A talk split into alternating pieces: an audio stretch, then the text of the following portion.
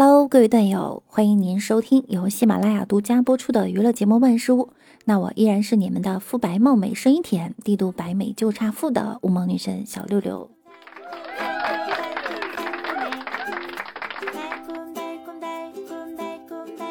今天早上啊，接到一个朋友的电话，他说他这几天一直在复习妇产科，看的昨天晚上做梦啊，都梦到自己在生孩子。生孩子也就算了，一生生到了大年三十儿还没生出来，这累的呀！最后被闹钟叫醒，重获新生的他，才发现他自己是男的。那我们今天给大家留一个互动话题，那就是你做过的最离奇的梦是什么？快来告诉六六吧。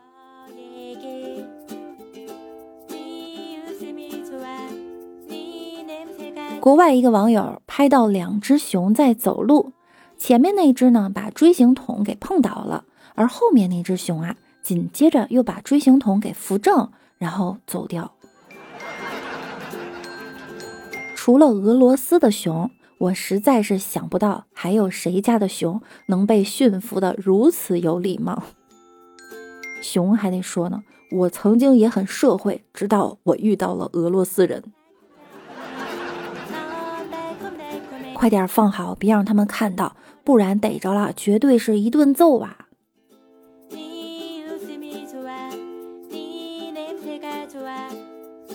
再看美国哈，美国的牛奶供应市场受到了疫情的严重影响，当地的牛奶出现了滞销。由于无法及时销售，当地时间三号，美国威斯康星州西本德市奶农将大量的牛奶倒入了下水道。但在牛奶面临滞销的同时呢，消费者对于牛奶的需求量相较去年同期有所增长。在三月十五号到二十一号期间呀，牛奶销售量上涨约百分之五十三，零售价格也较去年同期上涨了百分之十一点二。这已经不是历史相不相似的问题了，一直想亲眼看一下当年的经济危机。颠倒牛奶的壮观场面，没想到这都能实现啊！二零二零年岂止是见证历史，还能重演历史。这牛奶倒的有点多，一时间大脑有点分不清楚。又有些人问了，那为什么倒掉也不给穷人喝呢？你一开口就知道你历史课上没听课。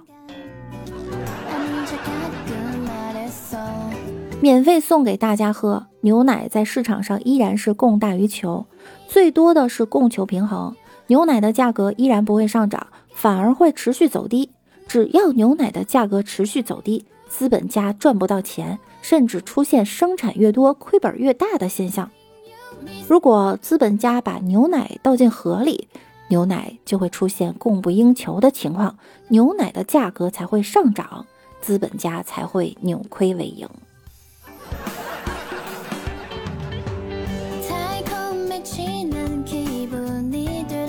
当地时间四月三日，据外媒报道，哥本哈根的研究人员将与丹麦零售集团合作，试验在公共场所佩戴口罩是否对控制疫情有作用。若有效呢，或许可以再次开放社区，人们就能够乘车旅行和上班。该实验已招募到六千人，计划测试时间为三十天。实验期间，一半参加者只要出门就必须戴口罩，另一半人则不用戴口罩。看到这儿，我就好想笑啊！作业不会做，给你答案抄，你还要质疑一下答案的正确性，提出一个小质疑，做一个小实验，然后大家开会商讨一下答案的正确率。几十亿人给你的正确答案，你非要再拿六千人验证一下？确实，我从来没有见过如此不知好歹的学渣。丹麦人不愧是写童话的高手在这种情况下还能原创一集我们没看过的剧情。再梦幻点儿啊不呼吸不喘气儿可以有效的阻断病毒。要不你们也试试。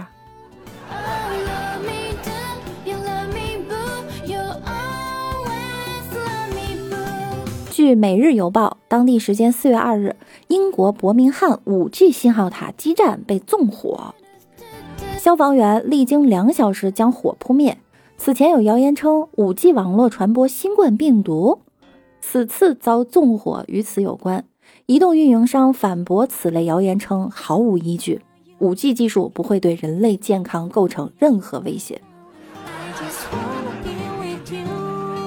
他们看上去完全不在乎新冠病毒啊，可听说 5G 能传播病毒，把他们下的信号基站都给烧了。某国人说了，我感染新冠不是我不戴口罩乱出门的问题，是 5G 信号的问题。新冠还纳闷呢，我什么时候？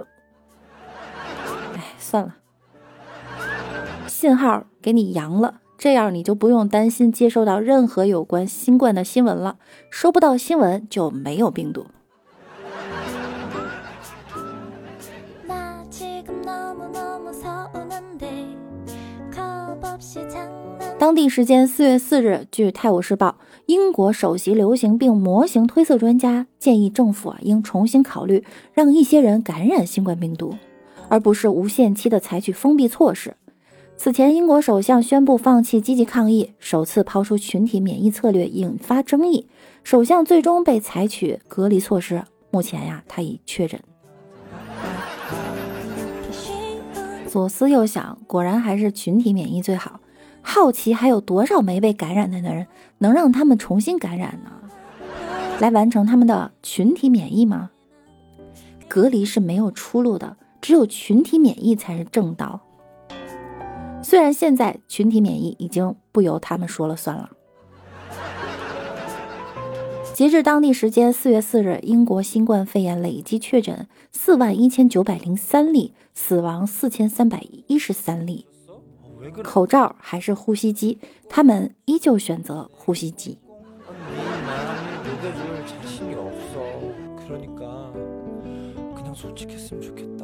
四月四日，安徽黄山市二十九家景区开始对安徽籍游客免费开放十四天，景区开启了人人人从从从重重重的模式。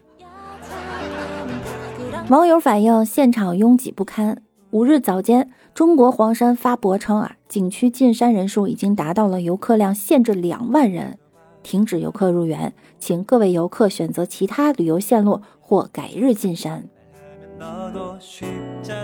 平时懒得出门买饭，现在竟然排队登山。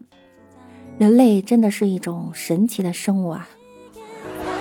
仔细一看，哦，门票免费。复工复学不代表疫情结束哈，只要世界上还有一例病例，我们都需要提高警惕。况且戴着口罩出去，热一身汗。玩也玩不好，何必呢？